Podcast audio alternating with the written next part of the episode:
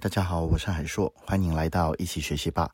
那这一期是我们多一八的第一期，我多一八的第一期是想先跟各位亲爱的听众分享我的这个多一吧跟其他的许许多多多一吧它的内容可能会有什么样的不同。OK，呃，我的人生在我还蛮年轻的时候就开始教多义了。我一开始教多义其实是在新竹，那新竹那个时候我在一间补习班，呃，我白天就是在呃其他的公司行号上班，然后晚上的时候就在这个补习班坚持在那边教多义。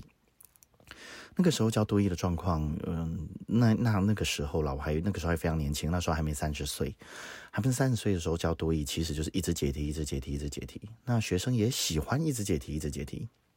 那我一直解题，一直到后来我在公立高中当老师的那几年，一开始前几年教我一直解题，一直解题，它其实有它的好处，它最大的好处是什么呢？那就是，嗯，它的分数成长进步很快很快，但是它有一个比较遗憾的地方，就是它这个分数进步来得快，去的也快，所以后来我就开始发现一件事。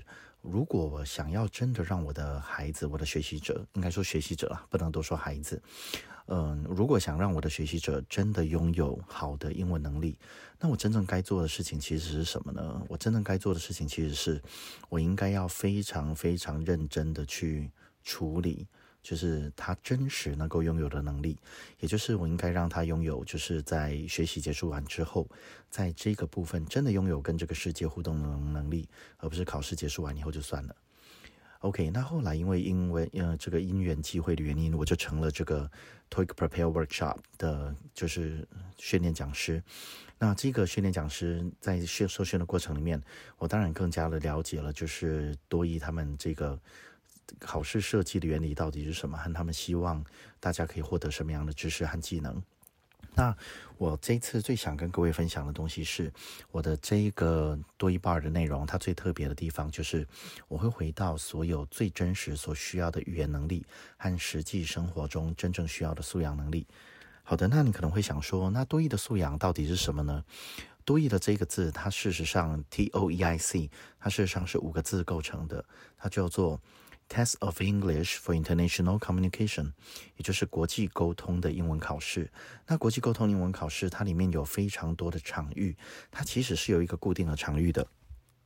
有很多人都会直接觉得说，多义是不是应该就是反正就是商业情境嘛？但是其实，嗯，大部分在我所见过的补习班的同仁啦，还有我见过一些老师的同仁。大部分就是题目拿到之后开始教，然后学生问的时候就说：“你这事实上就是一个商业的考试。”但是其实都有很多很多的诀窍。那最重要的诀窍其实就是在他的官方网站里面，也就是他的这个制作者是 ETS，就是 Educational Testing Service 教育测验服务这间公司。那这间公司应该说财团法人呢，不能叫公司。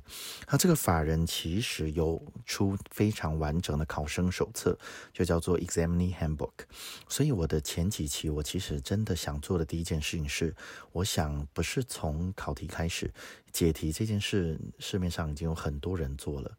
那我想从最基本、最核心的东西开始，我的开始点就是我想先带大家把考生手册扎扎实实的读过一遍，因为我觉得这个才是最重要的。那在整个就是考生手册阅读的过程之中。我也想先做的事情就是他的考生手册。如果我等一下会把，就是这一期我会把那个考生手册的下载链接一起给您，那就请你下载之后就跟着我的链接一起看。不好意思，不好意思。好，那在考生连接手册之中，我之后就会标出页码。那举个例子，像这次这个页码，它以这个 PDF 档案档案而言，应该是它 PDF 里面的第四页。但是其实，在整个档案里面，它的页码是第三页，就是 PDF 整份是第四，然后页码是第三，因为它第一面有个封面嘛。那它在它第三页的这个部分，其实就有它非常完整的十三个场景。那它十三个，它总共十三个母场景，八十二个小场景、子场景。那我先把所有的母场景，就是主要的十三个分类，从头到尾念一次。好，它分别是 corporate development、dining out、entertaining、finance and budgeting、general business、health、housing and corporate property、manufacturing、office、personnel、purchasing、 tech technical areas and travel。 那其实总共有十一个最重要的项目。那我今天我想先跟各位分享的事情是，第一期我今天送上一个超级大红利。超级大红利是什么呢？那就是，嗯，大家都知道这些场景。那现在最重要的东西就是什么比什么更重要嘛，对不对？我们现在知道总共这十三个场景。OK，我做了一件事情，就是我一本一本把所有的官方的考题一本一本全部都爬完。爬完之后，我可以很确定的告诉您，最常出的就是 personnel 跟 dining out 这两个是最常出的。那这所有的分法里面，我们可以把它怎么分呢？我们把它可以分成八、十一跟十三。那八十一跟十三什么意思呢？十三个就是完整的总场景，总共的场景反正就是十三个。那十三个结束完了之后，我先把最少考的、最少出现的其中两个跟你说。那这两个我觉得也是离大部分人生最远的。那很好记，最少的就是两个 C，是哪两个 C 呢？第一个是 corporate development，corporate development，另外一个是 corporate property，corporate property。和 housing 就 housing 跟 corporate property 跟 corporate development 这两个是相对最少考的。好，那这两个最少考之后，接下来我还要再扣掉的另外的三个，因为这三个就是我再往下一些，就是它又变得再少考一些些。好，所以你看我现在变十一，那我还要再减掉三个，那我减掉哪哪三个呢？这三个我再往下，我会处理掉的就是。这三个是哪三个呢？那就是 finance and budgeting technical areas，有个 technical areas，然后还有最后的一个是 manufacturing。那这三个呢，就是说实在，就是真的离一般的学习者、一般考生比较遥远一些些。因为 finance and budgeting 通常就讲到财务金融跟预算，然后呢，manufacturing 大部分讲到工厂里面。操作作业线的管理，那最后一个 technical areas，它讲的都是一些比较呃电脑啊、资讯方面技术的名词。但是这这些东西就是这些领域，其实在未来的工作还是会碰到啦。那就只是它的出现几率就再少一些些。所以你看，我再把十一减掉这三个，就得到八。那剩下那八个其实就是最常考的。那我接下来的每一期我会做的事情，就是我会从一个一个场域开始，我会把每一个题目、每一种题型里面最需要注意的大概。有哪些？